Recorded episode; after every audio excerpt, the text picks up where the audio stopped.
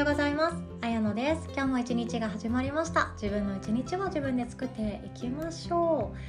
う。先々週ぐらいに私と及川先生私の師匠さんなんですけどのコラボ配信を LINE のご登録者限定でお送りさせていただいた内容でコンプレックスっていうものをテーマにしてお話しさせていただいたことがありました。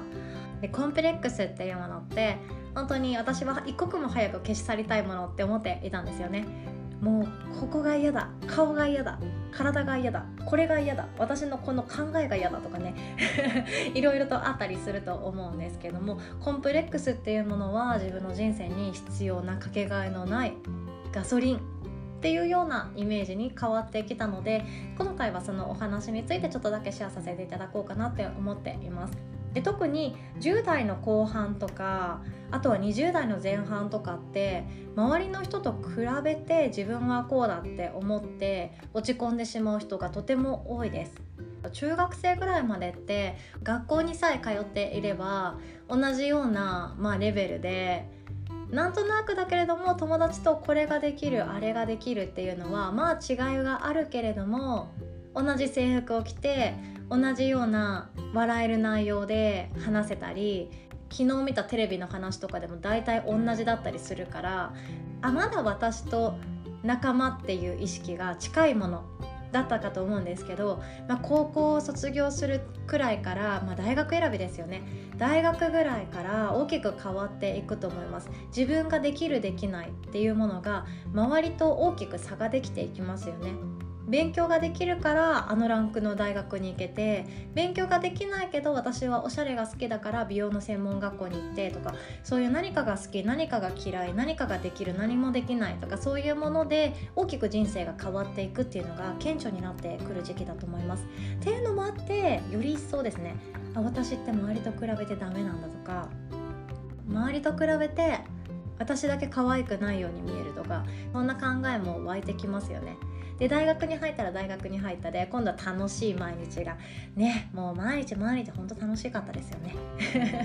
でそんな中でも何々ちゃんには彼氏が絶え間なくできるけど私は好きな人もいなければ告白してくれるような男性もいないとか何々くんはいつも友達に囲まれているけど私は友達が少ないとか誰々ちゃんには夢があるけど私は入りたい会社も分かんない。そういう差が今度は出てきますよね。で今度大学を卒業して会社員になったら会社員になったで何々ちゃんは仕事ができるけど私はいつも怒られてばっかりだ。地元のまるちゃんはもう結婚して子供もいるけど私は彼氏さえいない。いろんなことが大きく人生を左右していく。人生が全然違うものをみんな歩み始めているからこそ比べやすくってしかもその比べた先に劣等感とかそういう落ち込みやすい原因になるコンプレックスとかっていうものが大きく大きく自分の毎日に関わってきてるんじゃないかなって私は思っています。そして劣等コンプレックスって呼ばれるものがあるんですけどまあ劣等感ですよね。劣等感っていうものは10代とか20代で抱いておいた方が本当はいいです。痛みがわかるしもっと成長の幅が広がっていくので抱いた方がいいので今劣等感を持っていたりまだコンプレックス手放せていませんっていうあなた。おめでとうございます。私もそうですがおめでとうございます。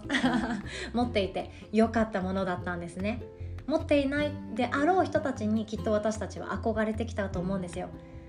あの人ってなんか自分のこと本当に好きで楽しく生きてるよなあんな風に生まれたかったなって思ってるかもしれないんですけど劣等感っていう感情を抱いた人生は自分の中でガッツポーズなんですね。実は持っていていい感情でした。そして劣等感の元になるものっていうものいろんな要因が複合的にあるんですけども例えば誹謗中傷されたことがあるとか悪口を言われたことがあるとかそれは陰口とかもそうですよね。陰口で言われてるのねえなんとかちゃんがあなたのことこういう風に言ってたよとかね。あれもう言わないでって思いますけどそういうことも含めて悪口もそうです。であとは自分の体のこと健康問題もそうですね。ちっちゃい頃から体が弱くってっていう人もいたかもしれないし髪とか私の周り悩んでる子多かったですっていうのもテレビとか YouTube とかあとは雑誌とかって見栄えのいい人しか出てこないじゃないですか。それと自分を比べてしまうと明らかに違うんですよね。見栄えのいい人しか露出されない世間の目にさらされないけどいざ自分の体を全身鏡で見てみると全然違うっていうそのギャップもあると思います。あとは周りにスタイルのいいお友達がいた方だったらもう無意識に比べてしまって仕方がないと思います。であとはコミュニケーション能力。これもコンプレックス持っている人多いんじゃないかなって思います。例えばリーダーシップを取ってばかりの人と一緒にいるのが苦痛だとかあとは初対面の人とはうまくしゃべれないっていうのもあったりとか会社とかでも極度に緊張してしまうというコンプレックス持っている方もいるかなと思います。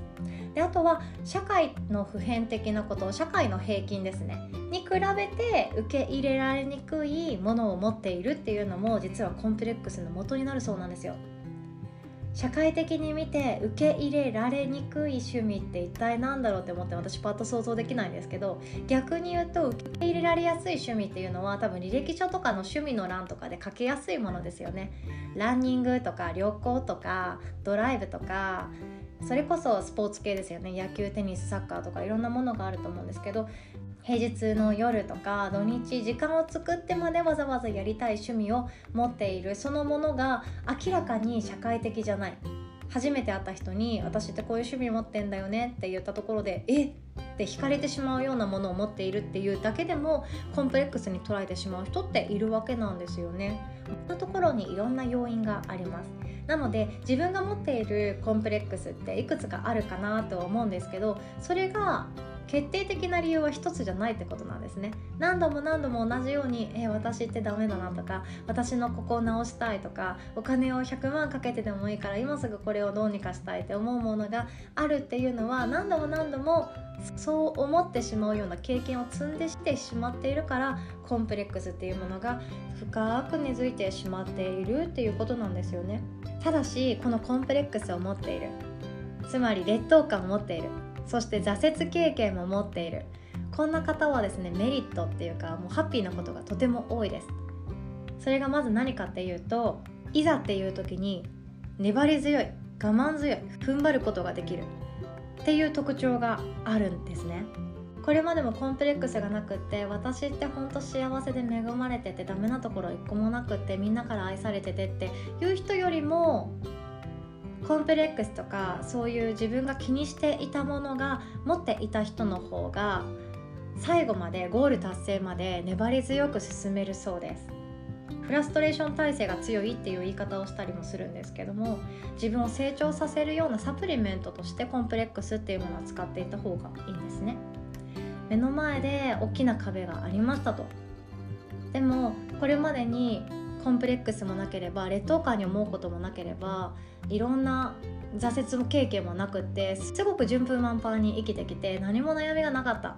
まあそんな方なかなかいないとは思うんですけれどもそういう人がもしいたらあもうこの壁って別に私必要じゃないからに乗り越えなくてもいいわ。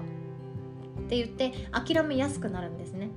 ただ劣等感抱いたり挫折経験がある方は今度こそとかもうあの時の悔しさに比べたら今回の壁なんてちょろいもんよみたいな考え方ができたり何かしら辛い経験苦痛って呼ばれたり修行って呼ばれたりするようなことだとしても乗り越えるためにどうしたらいいんだっていう考え方ができていくそうなんです。心がたくましくなっていってるってことなんですね。なので挫折経験や劣等感っていうものを味わってきた人は人生において幅が広がるし世界がもっともっと大きくなっていくっていうチャンスを持っている